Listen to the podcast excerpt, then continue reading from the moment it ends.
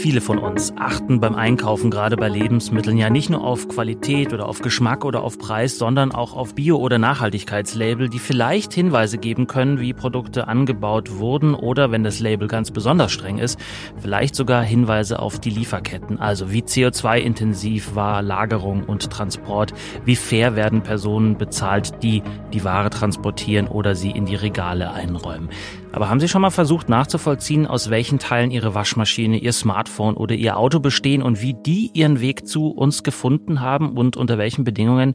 Wahrscheinlich eher nicht. Die Gründe sind vielfältig. Vor allem sind die Verpflichtungen staatlicherseits und privat nicht besonders streng und sie werden auch nicht ausreichend kontrolliert. Und Lieferketten sind hochkomplex und wenn man da rangeht, hat es vermeintlich negative Auswirkungen auf Rentabilität, also letztlich den Gewinn der Firmen. Ein besonders hochkomplexes Gebilde, das uns im Alltag aber an vielen, vielen Ecken begegnet, ohne dass wir es groß wahrnehmen, ist der internationale Handel mit und die Verarbeitung von Metallen.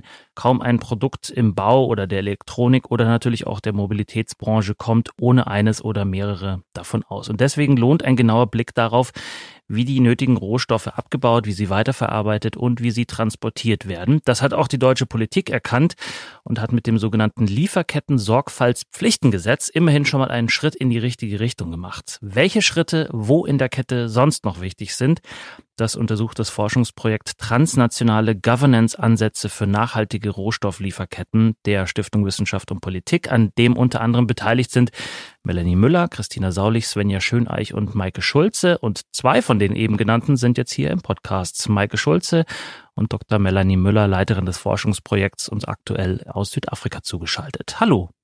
Hallo. Hallo. Und mein Name ist Dominik Schottner.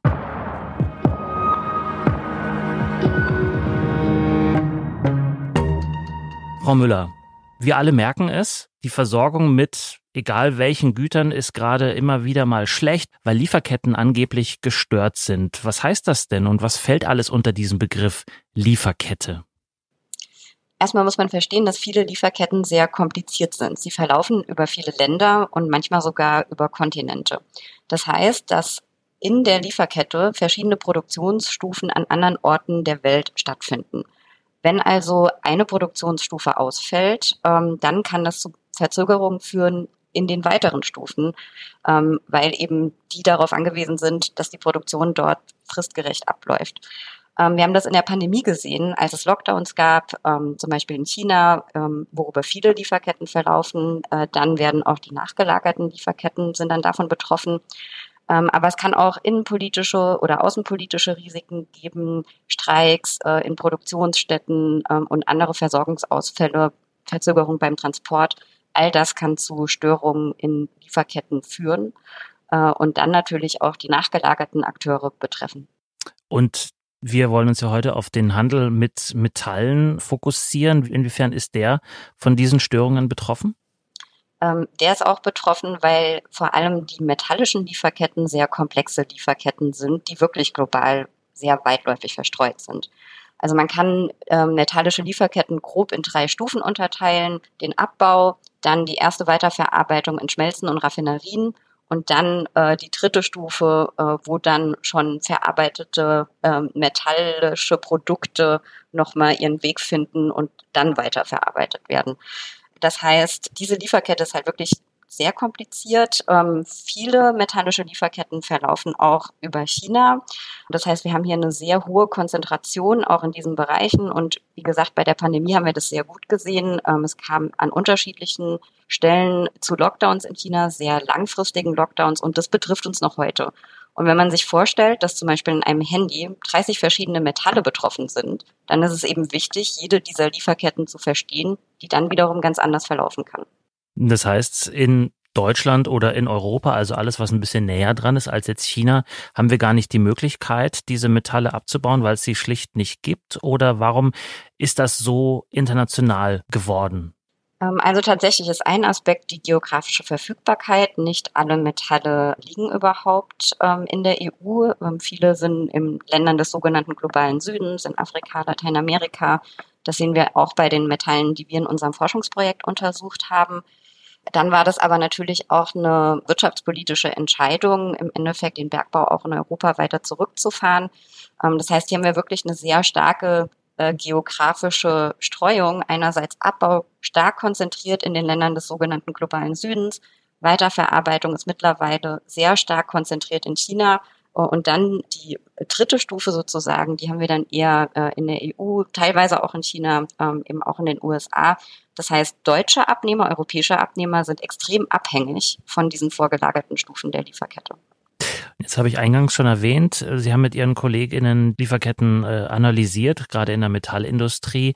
Gab es da nichts? Was und zu welchen äh, vorläufigen Ergebnissen, wollen wir später noch genauer ausführen, sind Sie denn gekommen? Und wie sind Sie methodisch vorgegangen?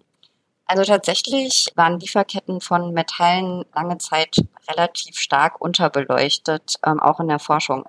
Man hat sich viel auch auf die Bedingungen beim Abbau konzentriert. Da gibt es ähm, wirklich ähm, auch viel dazu, sehr interessante Forschung dazu.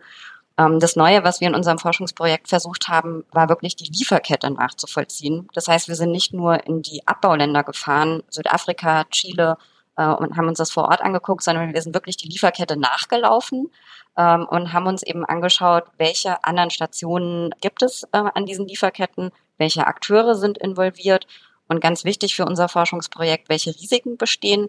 Dabei haben wir uns nicht nur auf Versorgungsrisiken konzentriert, sondern wirklich auch auf die Nachhaltigkeitsrisiken in der Lieferkette.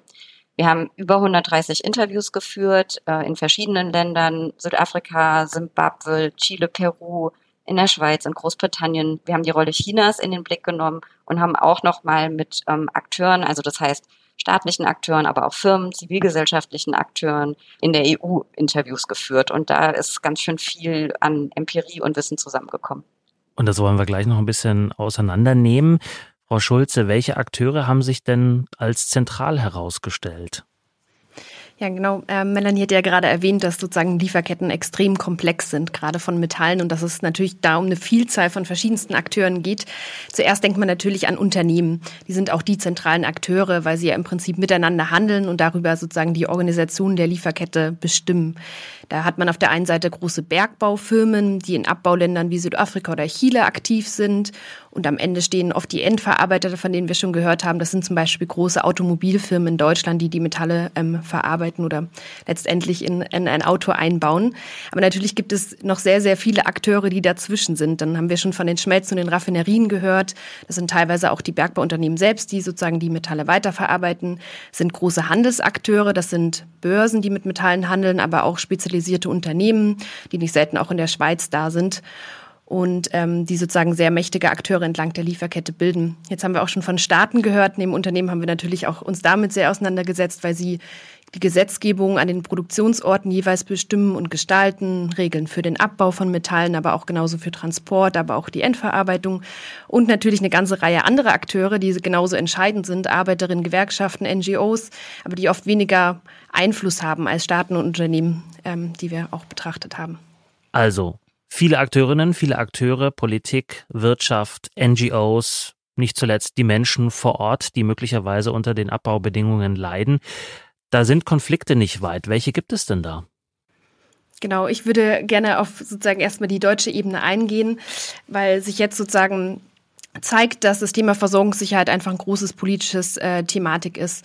Aber im Prinzip ist es jetzt nicht erst seit dem der Pandemie so oder dem russischen Angriffskrieg, sondern diese Krisen und Sorgen um Versorgungssicherheit, die spielen schon immer eine Rolle in metallischen Lieferketten. Das hat mit schwankenden oder zum Teil sehr hohen Preisen zu tun, Unterbrechungen, die aus verschiedensten äh, Gründen auftreten. Das sind zum Teil Exportbeschränkungen, aber auch Klimakatastrophen. Und gerade weil Umwelt- und menschenrechtliche Risiken so hoch sind, ist sozusagen Versorgungssicherheit schon immer ein Thema. Jetzt sind wir aber auch in der Zeit, wo sozusagen die Nachhaltigkeitsdimension in Lieferketten natürlich ähm, enorm an Bedeutung gewonnen hat und wo Deutschland sich zu sehr vielen Sachen verpflichtet hat. Und ähm, wir müssen jetzt im Prinzip dürfen diese Nachhaltigkeitsdimension nicht ähm, hinten runterfallen lassen, wenn wir über Versorgungssicherheit sprechen. Vor allen Dingen auch, weil genau diese Menschenrechts- und Umweltverletzungen, die in Lieferketten von Metallen sehr oft auftreten, auch zu ähm, Unterbrechungen führen. Und es wäre jetzt sozusagen falsch, die Errungenschaften, die wir im Bereich Nachhaltigkeit auch gemacht haben, hinten anzustellen, sondern es muss jetzt im Prinzip beides zusammengedacht werden.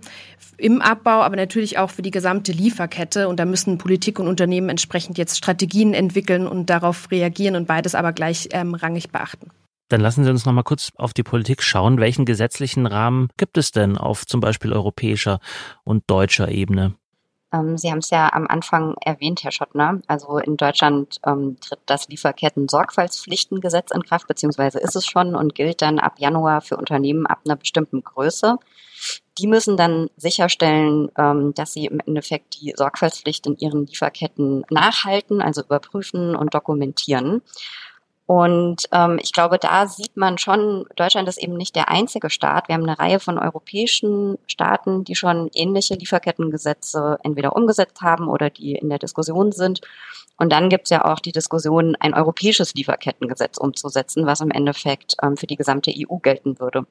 Das ist relativ neu, diese Entwicklung, dass wir stärkere gesetzliche Verpflichtungen verankert haben. Es heißt aber nicht, dass man sich bislang nicht um die Lieferketten gekümmert hat. Früher war es eher eine private Regulierung, also eine freiwillige Regulierung, wo sich Unternehmen selber Standards gegeben haben, teilweise auch Nachhaltigkeitsinitiativen, die über die Zivilgesellschaft getrieben wurden. Aber diese gesetzliche Regulierung ist neu und stellt natürlich in einem Zeitpunkt, wo wir auch über Versorgungssicherheit reden, zusätzlich die Anforderung, die Lieferkette auch nachhaltiger zu gestalten.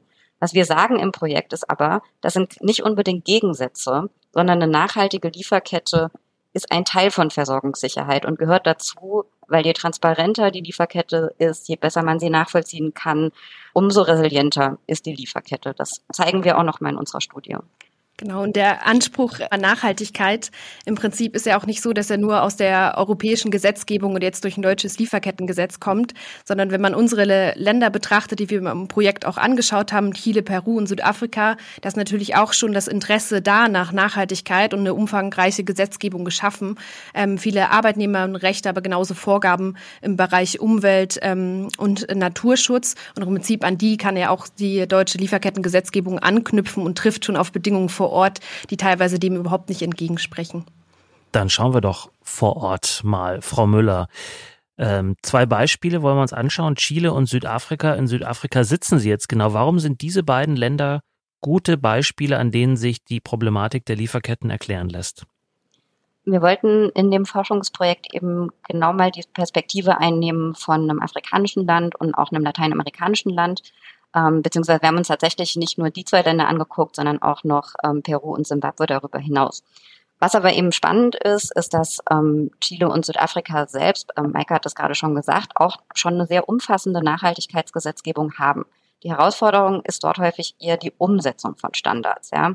Ähm, aber der Wille äh, ist da und ich glaube, das ist auch für uns nochmal so ein interessanter Punkt, sich zu fragen, was kann man eigentlich machen, um äh, quasi auch in diesen Ländern zur Umsetzung ähm, beizutragen, auch aus einer deutschen Perspektive.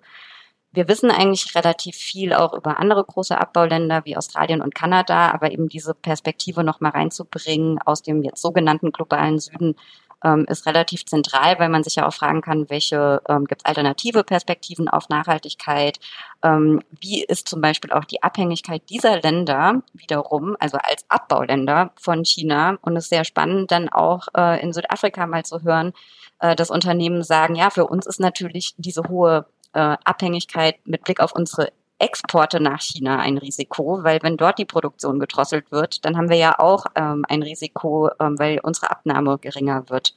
Und ich denke, das waren so Punkte, die, die sehr ähm, wichtig waren für uns zu verstehen, zumal ähm, die Länder auch das Ziel haben, mehr vor Ort weiter zu produzieren, also nicht nur abzubauen, sondern auch mehr in die höheren Stufen der Lieferkette zu kommen, weil die Wertschöpfung dort höher ist und es für die Länder auch sehr viel attraktiver ist. Gibt es denn über so einen wichtigen Aspekt, Sie hatten gerade die Nachhaltigkeit angesprochen, wird sowas denn auch auf äh, Klimakonferenzen zum Beispiel besprochen? Weil ein großer Teil des CO2s ja auf dem Weg auch ähm, ausgestoßen wird. Ist das auch, was Sie in Ihrer Studie vielleicht angeschaut haben? Ja, ich glaube, es gibt da unterschiedliche Anknüpfungspunkte. Also zum einen natürlich diese, das ist ja ganz klar, so komplizierte Lieferketten über verschiedene Kontinente haben extrem lange Transportwege. Und tatsächlich ist es aber so, dass der Transport, und das ist auch ein Ergebnis unserer Studie, nicht so stark im Fokus steht bislang, obwohl da hohe CO2-Emissionen entstehen, wenn es beispielsweise über den Seeweg geht oder auch bei Platin, was über den Luftweg äh, transportiert wird, also geflogen wird. Gleichzeitig ist es aber so, es gibt noch eine andere wichtige äh, Dimension da drin, nämlich wir brauchen natürlich Metalle für die Produktion von Erneuerbaren, also es sind total wichtige Bestandteile für die Energiewende. Wir brauchen auch viele Metalle für die Produktion ähm, von Elektromobilität, also sind Metalle auch für die Mobilitätswende äh, sehr wichtig. Das heißt, der Bedarf an Metallen wird sich erhöhen. Und obwohl wir viele Initiativen haben, Deutschland ist da auch daran, daran zu arbeiten, das Recycling zu erhöhen, weil das ist ja das Schöne an Metallen. Eigentlich können wir die benutzen, wir müssen sie nicht verbrauchen, ist aber relativ klar, ähm, dass es nicht ausreichen wird. Das heißt, wir gehen so ein bisschen weg, wenn wir die Energiewende so umsetzen wie geplant, von äh, Kohlebergbau hin dazu, dass wir weiterhin metallische Rohstoffe abbauen müssen und fördern müssen. Und deswegen ist es sehr wichtig, genau diese Nachhaltigkeitsrisiken in den Blick zu nehmen, die natürlich in diesem Bereich auch da sind und daran zu arbeiten, die Bedingungen zu verbessern. Tja, in den Blick nehmen. Da sind wir schon sozusagen bei den Ausblicken, Handlungsoptionen für die beteiligten Akteurinnen und Akteure. Frau Müller, was muss denn jetzt passieren? Wie müssen Unternehmen, wie muss vielleicht auch die Bundesregierung reagieren, um in Zukunft den verschiedenen Ansprüchen zu genügen? Also ich glaube, zunächst mal ist es wirklich wichtig und das gilt vor allem für Unternehmen, dass sie ihre Lieferketten in den Blick nehmen und sie auch diversifizieren.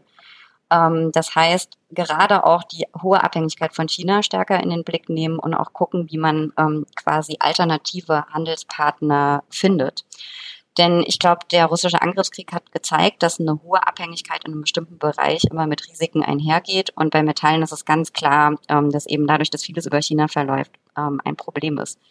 Das muss politisch flankiert werden, weil das natürlich nicht einfach so geht. Die Ketten jetzt quasi umzubauen, äh, erfordert wirklich auch Investitionen. Ähm, und dabei geht es nicht nur darum, den Abbau in den Blick zu nehmen, sondern wir müssen uns viel mehr auch darauf konzentrieren, dass ja ein Großteil der Weiterverarbeitung in China stattfindet und uns fragen, wo soll das in Zukunft passieren? Und da gibt es eine Diskussion darüber, ähm, wollen wir das wieder stärker in die EU verlagern oder äh, auch in Länder des globalen Südens, also ähm, wie gesagt afrikanische Länder, lateinamerikanische Länder oder eben auch andere asiatische Länder. Und ich glaube, es ist total wichtig, dabei auch stärker genau diese Bedürfnisse afrikanischer und lateinamerikanischer Länder in den Blick zu nehmen, die nämlich die Weiterverarbeitung gerne auch bei sich stärker ansiedeln wollen. Das ist einfach finanziell ähm, auch ein wichtiger Aspekt, auch ein Entwicklungsaspekt, weil da mehr Wertschöpfung stattfindet. Und wenn die europäische Länder oder auch die USA ihre Versorgungssicherheit erhöhen wollen, dann glaube ich, muss man genau diese Partnerperspektive stärken. Also man muss eben auch sagen, es ist dann auch wichtig, da äh, Industrialisierungsstrategien äh, zu unterstützen, Wertschöpfungsstrategien ähm, zu unterstützen und die Länder nicht nur als reine Rohstofflieferanten zu sehen. Ja, weil das ist das, was auch in den Ländern sehr äh, stark aufstößt. Und die Nachhaltigkeitsperspektive auch in den Blick zu nehmen, weil es ja häufig genau die Gemeinden vor Ort sind und die Länder, die auch sehr stark unter den negativen Effekten, äh, Menschenrechtsrisiken, Nachhaltigkeitsrisiken leiden. Das heißt, Frau Schulze, die Akteure vor Ort müssen noch stärker eingebunden werden. Dann muss man ihnen aber ja auch am Ende noch mehr sozusagen Stimmrecht geben, mehr Einfluss zugestehen, oder? Genau, das war ein gutes Stichwort. Nachhaltigkeit lokal bedeutet natürlich auch, dass man die Akteure, die nicht so mächtig sind und nicht so viel Einfluss haben wie Unternehmen und Staaten, genau stärker, stärker einbezieht und ihnen Mitspracherechte gibt, weil auch sie es sind, die äh, genau von den Verletzungen letztendlich betroffen sind und ähm, um sozusagen Nachhaltigkeit zu stärken, sollten sie mehr Stimme haben. Das ist in demokratischen Ländern ähm, wie Südafrika zum Beispiel etwas einfacher, weil bestimmte Mitbestimmungsrechte auch schon da sind. Aber natürlich haben sie oft weniger Informationen, die ihnen zur Verfügung stellen, weniger Ressourcen, um im Prinzip äh, ihre Rechte durchzusetzen. Und da kann die deutsche Entwicklungspolitik, aber genauso politische Stiftung vor Ort sehr gut angreifen und sie dahingehend noch äh, stärker unterstützen. In Ländern wie Simbabwe zum Beispiel, was wir angeschaut haben, durch die autoritären Strukturen ist es da natürlich nochmal eine schwierigere Ausgangssituation. Hier geht es vor allen Dingen auch erstmal um überhaupt genau Informationen nach Deutschland zu tragen, was vielleicht vor Ort verfalscht läuft, Journalistinnen zu unterstützen, zu schauen, was lokale Gemeinden brauchen, aber auch den politischen Dialog darüber natürlich offen zu halten. Und neben sozusagen lokalen Aspekten und Mitbestimmungsrechten ist es aber genauso wichtig, dass man Akteure entlang von Lieferketten stärkt. Das sind vor allen Dingen auch Gewerkschaften, aber genauso NGOs, die im Prinzip damit Beschwerdemechanismen, wie sie zum Beispiel im Lieferkettengesetz auch vorgesehen sind, dass sozusagen Informationen über Verletzungen oder Risiken vom Beginn der Lieferkette bis nach Deutschland kommen, im Prinzip weitergetragen werden können. Und da gibt es doch viele Möglichkeiten und auch schon Good Practices, die da umgesetzt werden können. Das heißt, Sie beide sind zuversichtlich, dass wir die Komplexität der Lieferketten in Zukunft ein bisschen in den Griff bekommen und transparenter bekommen? Mm, ich würde sagen, das ist kein Selbstläufer. Also das ist jetzt ein sehr ähm, äh, quasi äh, wichtiger Prozess, der auch einerseits äh, den Willen von Unternehmen erfordert und auch noch einige Anstrengungen was das, die Umsetzung des Lieferketten-Sorgfaltspflichtengesetzes äh, angeht, sind die Anforderungen ja relativ klar, weil ich glaube, es muss auch noch darüber hinausgehen.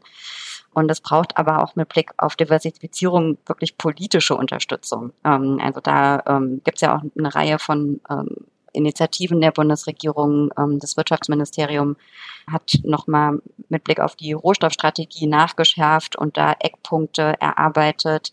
Andere Bundesministerien, also BMZ und AA, haben einen ähnlichen Blick darauf, beziehungsweise betrachten die Nachhaltigkeitsdimension und auch die Frage, was es für internationale Partnerschaften bedeutet. Ich glaube, ein ganz wichtiger Punkt ist, dass ähm, Deutschland, also vor allem die Bundesregierung, interministerielle Operation und Koordination schärft, weil eben genau so so ein integrierter Ansatz entsteht, ja, aus äh, Wirtschafts-, Nachhaltigkeit, Menschenrechtsperspektive und auch dieser internationalen Partnerschaftsorientierung.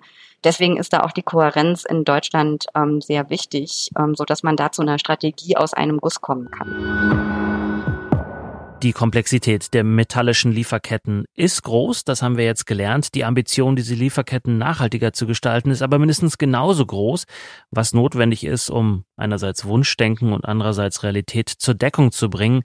Das hat das Team um Dr. Melanie Müller im Forschungsprojekt Transnationale Governance-Ansätze für nachhaltige Rohstofflieferketten untersucht. Daran beteiligt unter anderem Dr. Melanie Müller selbst. Vielen Dank.